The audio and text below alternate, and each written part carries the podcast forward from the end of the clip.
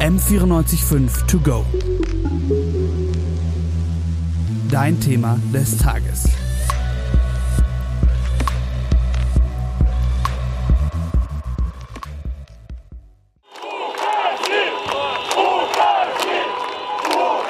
Das, was da gerade eben zu hören war, war ein Eindruck von einer Demonstration in Belarus. Mein Name ist Elisa Farbig und damit herzlich willkommen zu einer neuen Folge von M945 To Go. Wer den Titel des Podcasts gelesen hat und Belarus hört, denkt vermutlich relativ schnell an den belarussischen Präsidenten Lukaschenka. Denn er war im vergangenen Jahr sehr häufig in den Medien, eben vor allem auch wegen dieser Proteste. Aber Moment mal, heißt er nicht Lukaschenko? Für alle, die jetzt gerade eben kurz gezuckt haben und schon die Augen verdrehen wollten, gibt es jetzt Entwarnung. Denn man kann sowohl Lukaschenko als auch Lukaschenka sagen. Denn Lukaschenko ist sozusagen aus der russischen Sprache umgeschrieben, während Lukaschenka aus der belarussischen Sprache umgeschrieben ist. Nun aber zum Thema. Warum hört man aktuell nichts aus Belarus? Das ist eine Frage, die wir uns vor einigen Wochen in der Redaktion gestellt haben. Was im ersten Moment irgendwie, ja, relativ langweilig klingt, ist aber tatsächlich gar nicht so einfach zu beantworten. Um mich dieser Frage und vor allem der Antwort auf diese Frage mal ein bisschen anzunähern, habe ich mich während meiner Recherche mit verschiedenen Personen unterhalten. Und eine von diesen Personen war ein Demonstrant.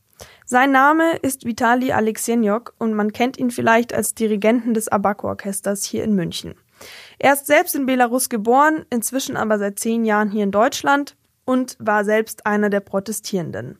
Und mit ihm habe ich mich mal darüber unterhalten, wie es überhaupt dazu kam, dass er letztes Jahr im Sommer in Minsk gelandet ist. Ich war ja im Juni und im Juli 2020 ähm, ziemlich aktiv in Deutschland. Ich wurde zu einem der Aktivisten, die in Berlin und anderen Städten Demonstrationen organisiert haben, mit Politik, mit Medien gesprochen haben. Und dann im August oder noch Ende Juli habe ich verstanden, dass ich eigentlich schon alles gemacht habe, was ich in Deutschland machen könnte. Und ähm, sozusagen eine Stufe weiter wäre jetzt nicht in Deutschland zu wählen, sondern wirklich nach Belarus zu fliegen und versuchen, wenigstens dort meine Stimme abzugeben und zu schauen, was das alles so äh, bedeuten wird und so weiter und so fern. Und äh, ja, so bin ich dann nach Minsk geflogen am 4. August und ähm, dann äh, habe ich, glaube ich, fünf oder sechs Wochen in Belarus verbracht und das hat mich komplett verändert, weil das, was wir dort alle erlebt, erleben mussten, das äh, hat niemand erwartet. Das hat keine Politologe, kein Politikwissenschaftler und Analytiker vorhergesehen. Das war etwas ganz Neues und niemand war dazu vorbereitet. Und plötzlich habe ich sozusagen ein ganz anderes Volk, eine ganz andere Bevölkerung gesehen und natürlich auch eine ganz harte Regierung. Wie Vitali Alexinok gerade eben schon angesprochen hat, war das Ganze eine komplett neue Erfahrung für alle Belarusinnen und Belarussen. Aber worüber wurde denn eigentlich berichtet und wovon spricht er denn? Was ist denn eigentlich passiert?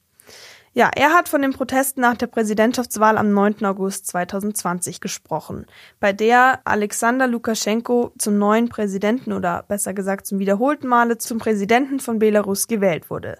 Aber warum ist es dann auf einmal zu Protesten gekommen? Es war doch eine ganz normale Wahl, oder nicht? Also zuerst, ich habe natürlich die, den Wahlbetrug gesehen. Das war uns allen ganz klar. Ich habe selber mit meinen Augen, in meinem Fall habe ich gesehen, wie es funktionierte, weil ähm, mein Name äh, konnte, wenn ich das nie, wenn ich dagegen nicht gekämpft hätte, wäre, glaube ich, zwei oder dreimal benutzt worden. Ja, und äh, ich habe versucht dann tatsächlich meinen Namen aus verschiedenen Wahllokalen zu streichen und es ist mir gelungen und ich habe gewählt und sozusagen mein Gew Gewissen war dann sauber, aber ich wusste schon, dass das System auch in meinem Fall, in meinem ganz kleinen winzigen Fall so äh, verbrecherisch funktionierte und wir haben da äh, versucht, die Wahlergebnisse zu bekommen, was eigentlich unser Recht ist, ja, aber es wurde uns nicht gezeigt. Der Wahlbetrug, von dem Vitali Alexinok gerade eben gesprochen hat, ist einer der zentralen Gründe, warum die Menschen überhaupt auf die Straße gegangen sind. Denn Präsident Lukaschenko hat den Sieg für sich beansprucht und das mit einer ziemlich deutlichen Mehrheit, obwohl Svetlana Tichanowskaja als Siegerin gesehen wurde. Sie war die Oppositionelle und im Prinzip die Gegenkandidatin von Lukaschenko. Und sie wurde sowohl von internationalen Organisationen, also beispielsweise Wahlaufsichtsbehörden, aber eben auch von der Bevölkerung eindeutig als Siegerin gesehen und anerkannt eben aber nicht von Lukaschenko. Das war dann sozusagen der Auslöser der Proteste. Vor allem auch die Tatsache, dass eben der Wahlbetrug mehr oder weniger offensichtlich stattgefunden hat und dass die Menschen keinen Zugang zu den Wahlergebnissen bekommen haben.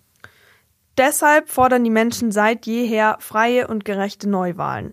Denn Wahlbetrug hat absolut nichts mit Demokratie oder Ähnlichem zu tun.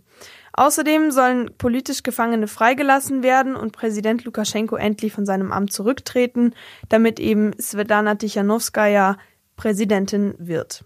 Deshalb fordern die Menschen seitdem, dass es freie und gerechte Neuwahlen geben sollen. Denn Wahlbetrug und Wahlfälschung hat überhaupt nichts mit Demokratie und vor allem freien und gerechten Wahlen zu tun.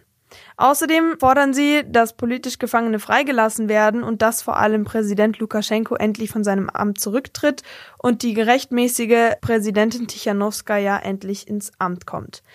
Eigentlich sind ja die Proteste ganz gut, wenn man jetzt an Deutschland denkt, Demokratie, Meinungsfreiheit und so weiter. Es ist ein Grundrecht der Menschen. Das Problem allerdings in Belarus ist, dass diese Proteste mit extremer Gewalt durch die Polizei geahndet werden. Es kam zu tausenden Festnahmen, zu schweren Prügeleien, aber leider auch zu einigen Todesopfern. Das führt sogar dazu, dass Svetlana Tichanowskaja sich inzwischen im Exil befindet, weil sie sagt, der Druck von Seiten des Staates auf sie ist zu groß und sie lebt in Todesangst. Neben ihr ist auch die Aktivistin Maria Kolesnikova im Gefängnis, vielleicht sagt das dem einen oder anderen was. Sie waren die beiden zentralen Gesichter der großen Frauendemonstrationen. Vor allem beim Wort Verhaftungen werden einige Menschen jetzt Bilder im Kopf haben. Denn davon gab es sehr viele Bilder, sowohl im Fernsehen als auch auf sozialen Netzwerken.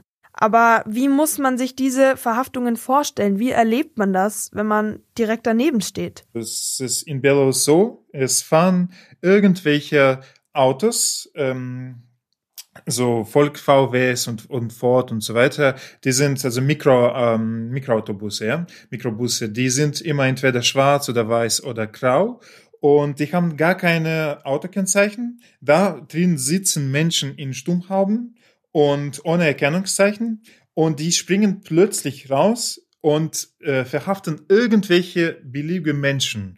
Und so funktioniert es, funktioniert es eigentlich schon seit fünf Monaten. Und am 10. August, einen Tag nach den Wahlen, ähm, ist es auch neben mir passiert, neben mir und meinen Freunden. Und es wurden andere Männer festgenommen. Wir hatten unter uns in unserer Gesellschaft auch eine Frau. Vielleicht war es auch deswegen, ja, dass sie dann sozusagen die kräftigen ähm, gepackt haben statt uns und da stand ich einfach daneben. Es waren sechs Menschen in Stummhauben und wir drei und wir wussten eigentlich nicht, was wir tun müssen, ja. Und wenn wir zum Beispiel gegen diese, es waren ja Polizisten, gegen Polizisten gewehrt hätten, ähm, wir könnten das später nicht beweisen, dass wir, äh, dass es keine Polizisten waren, weil die mussten sich theoretisch eigentlich vorstellen und so, dass alles, was in einem demokratischen Land äh, so sein müsste, sowas gibt's in Belarus leider gar nicht. Und äh, da sind einfach Räuber, da sind irgendwelche Banditen und wenn du die schlägst, wenn du gegen die äh, sich wehrst, dann ähm, wirst du dann irgendwann auch verhaftet, festgenommen, bestimmt auch identifiziert davor mit der Videokamera, weil alles in Belarus äh, gefilmt wird, ja, von der KGB-Menschen und ähm, es gab schon solche Menschen, die dann tatsächlich Polizisten geschlagen haben. Sie haben versucht einfach, sich zu verteidigen. Und jetzt sind die im Gefängnis und die bekommen bis zu fünf Jahren Gefängnis dafür, dass sie einfach ihre Freiheit be einfach äh, bekämpfen oder be beweisen mussten, ja, und verteidigen mussten. Aber leider kann man in Belarus nichts beweisen. Und das ist die Realität. Also bei mir war es auch so, an dem Abend dachte ich, okay, es war nicht so, ja, wissen Sie, es war so ein Moment, wo man nicht denkt, ich komme in eine halbe Stunde ins Gefängnis, sondern man denkt, was ist das überhaupt? Es war so existenziell, ja, das war wirklich wie Leben und Tod. Und äh, es ist, es könnte ein bisschen übertrieben klingen, aber dann ein paar Tage später haben wir verstanden, das war tatsächlich ein Kampf ums Leben und Tod, weil im Gefängnis Menschen fast bis zum Tode geschlagen worden waren, ja, und irgendwie drei, fünf, vier Tage ohne Wasser äh, gehalten wurden und äh, zu 60 Personen in eine Zelle, die für vier Personen geplant war, also auch ohne Luft, ohne Wasser und so weiter. Und das waren so Qualen wie in einem KZ. Und das war alles möglich auch in meinem Fall. Ich stand sehr nah dran sozusagen. Aber ich hatte Glück. Auch wenn Vitali Alexenok von sich selber natürlich sagt, dass er Glück gehabt hat und gleichzeitig aber auch sagt, dass er sich schon schlecht fühlt, wenn er so etwas sagt, denn andere Menschen könnte es sehr hart getroffen haben, vor allem die, die auch neben ihm waren, fragt er sich natürlich bis heute, was mit denen passiert ist. Und wer jetzt denkt, dass das Ganze über den August war, also solange das auch bei uns in den Medien war, der täuscht sich leider. Denn seit August passiert jeden Tag etwas und inzwischen gibt es knapp neun Todesopfer. Das alles führte zum Beispiel auch dazu, dass verschiedene KünstlerInnen ein Gedicht geschrieben haben, das den Titel trägt Ich träume davon von einem Tag, an dem ich aufwache und keine Neuigkeiten, keine Nachrichten lesen muss. Und wie man sich aus diesem Titel schon denken kann, muss es vor allem für die Menschen, die dort vor Ort sind, also in Belarus aktuell in Minsk, sehr schlimm sein, wenn jeden Tag diese Gewalt und vor allem diese Gewalt gegen unschuldige Menschen, gegen Menschen, die einfach nur ihre Meinung äußern wollen, diese Gewalt stattfindet. Aber warum ist denn jetzt bei uns davon nichts in den Medien? Denn wie ich gerade eben schon gesagt habe, im August, September waren die Medien in Deutschland voll davon. Aktuell hört man aber gar nichts mehr. Warum das jetzt genauso ist, ist relativ schwer zu beantworten. Es gibt also nur verschiedene Vermutungen, die man anstellen kann, und eine davon hat Jo Angerer. Er ist einer der aktuellen ARD-Korrespondenten in Moskau und war letztes Jahr während der Proteste selbst drei Monate in Minsk. Das liegt vor allem natürlich daran, dass Journalismus in Belarus massiv unterdrückt wird. Ganz viele Kolleginnen und Kollegen haben Schwierigkeiten, Akkreditierungen zu kriegen. Das ist also sozusagen die Erlaubnis, dass man im Land arbeiten darf, dass man einreisen darf, dass man ein Visum kriegt. Das ist das eine. Die anderen, die Akkreditierungen haben, äh, müssen vorneweg, bevor sie auf die Straße können und berichten können, äh, einige Tage in Quarantäne gehen. Das soll natürlich auch äh, letztendlich abschrecken. Aber die wichtigste Geschichte ist eigentlich, dass äh, die Journalisten, die im Land sind, also die einheimischen Journalisten, die Belarusen, die werden massiv verfolgt. Journalismus in Belarus hat es im Moment sehr schwer. Seine Vermutung, warum man aktuell also nichts mehr hört, ist relativ eindeutig. Zum einen liegt es an den fehlenden ausländischen Journalistinnen, die nicht in Belarus sind. Und zum anderen liegt es aber auch an der Unterdrückung der einheimischen Journalistinnen.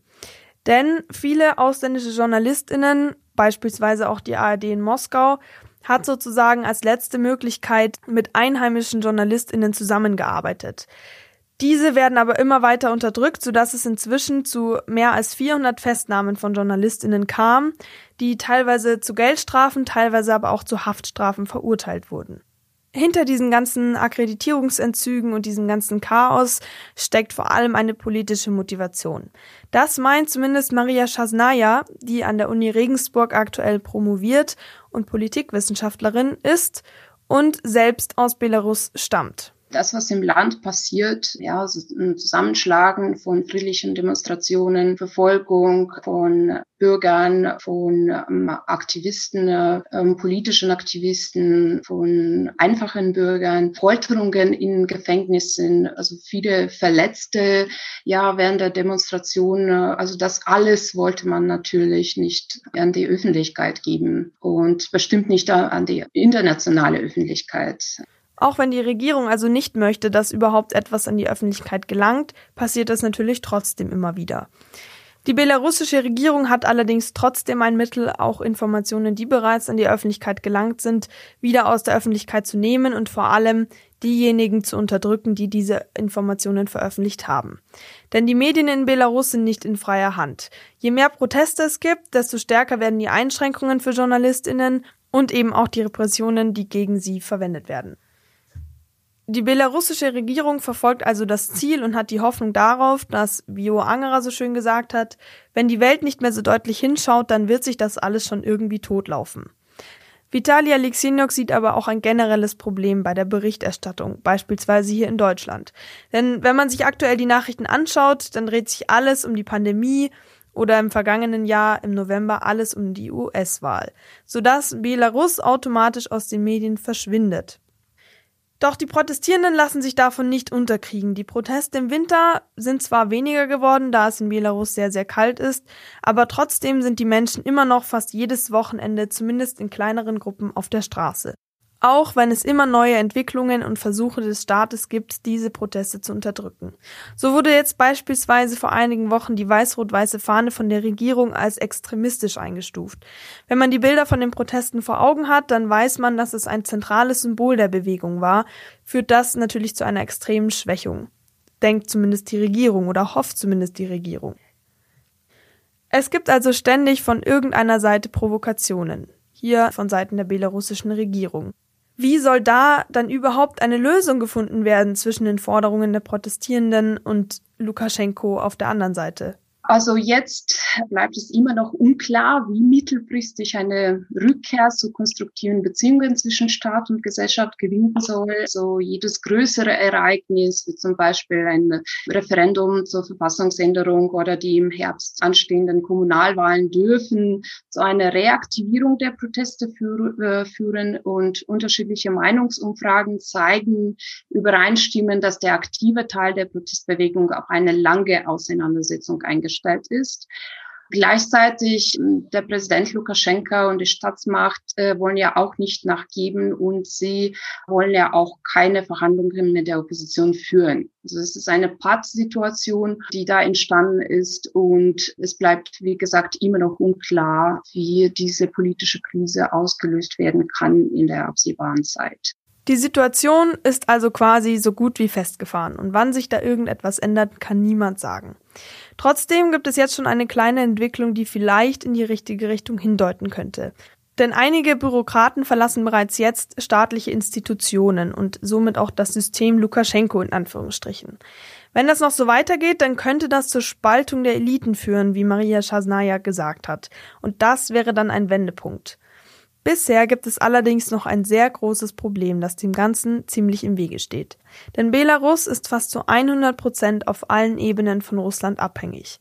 Finanziell, politisch und wirtschaftlich. Deshalb macht Jo Angerer eine mögliche Veränderung vor allem von einem Mann und seinem Verhalten abhängig. Dazu kann es nur kommen, aus meiner Sicht, wenn Wladimir Putin auch auf Distanz zu Lukaschenko geht und Lukaschenko nicht mehr stützt. Dazu wäre es vielleicht auch erforderlich, dass es an der einen oder anderen Stelle auch ein entschlosseneres Vorgehen der EU geben müsste. Da ist ja einiges geschehen, aber es waren doch relativ halbherzige Sanktionen. Und dann hat man noch den Sacharow Menschenrechtspreis verliehen, was eine schöne Geste ist, aber was natürlich auch den Leuten, den Demonstrantinnen und Demonstranten nicht richtig weiterhilft. Wie von Jo Angerer schon kurz angesprochen, gab es also zwar Sanktionen von Seiten der EU, allerdings waren die vor allem gegen Privatpersonen verhängt, also zum Beispiel in Form von eingefrorenen Konten. Und auch diese Sanktionen sind eigentlich in keinster Weise wirklich sinnvoll. Denn das alles führt vor allem zu einer weiteren Provokation von Belarus und Lukaschenko. Und das wiederum bewirkt vor allem, dass sich Belarus weiter an Russland und Wladimir Putin annähert und dass die belarussische Regierung den Akkreditierungsentzug gegenüber ausländischen Journalistinnen vor allem als Erpressungsmittel gegenüber dem Ausland benutzen kann. Wann also in diesem Konflikt eine Lösung gefunden wird, weiß leider überhaupt niemand. Da müsste man die Kristallkugel lesen können, was von meinen Interviewpartnern leider keiner konnte. Trotzdem ist Vitali Alexeniok zuversichtlich. Ich glaube, keiner von uns hat noch Hoffnung verloren, selbst diejenigen, die ausreisen mussten oder die jetzt im Gefängnis sitzen. Die meisten von denen ähm, wissen es auch oder glauben daran sehr stark, dass es bald ein Ende kommt von diesen Qualen. Ja, aber ähm, was wir jetzt leider sehen in der Realität, dass es einfach so viel Gewalt, so viel Repression wie möglich ausgeübt wird und damit einfach jeder äh, freie Geist, jeder ähm, Geist der, der Protestbewegung unterdrückt wird, damit da nichts wachsen kann. Aber es funktioniert so nicht. Man kann mit den Schlagstöcken nicht mehr irgendwie die Ideen aus den Köpfen der Menschen rausschlagen, ja. Und das wird weiterleben. Die Protesten ähm, die sind immer noch da und vor allem die leben in den menschlichen Köpfen und das wird weitergehen. Wann wissen wir nicht, aber wir denken nicht, dass es jetzt um Jahre geht. Ich denke eher um die Monate, aber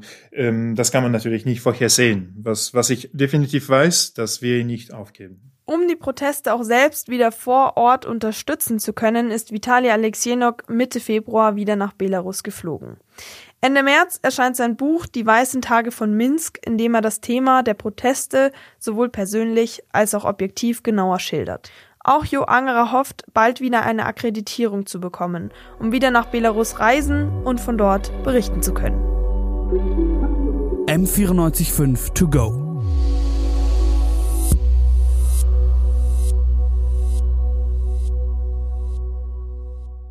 M945 To Go ist eine M945 Produktion. Ein Angebot der Media School Bayern.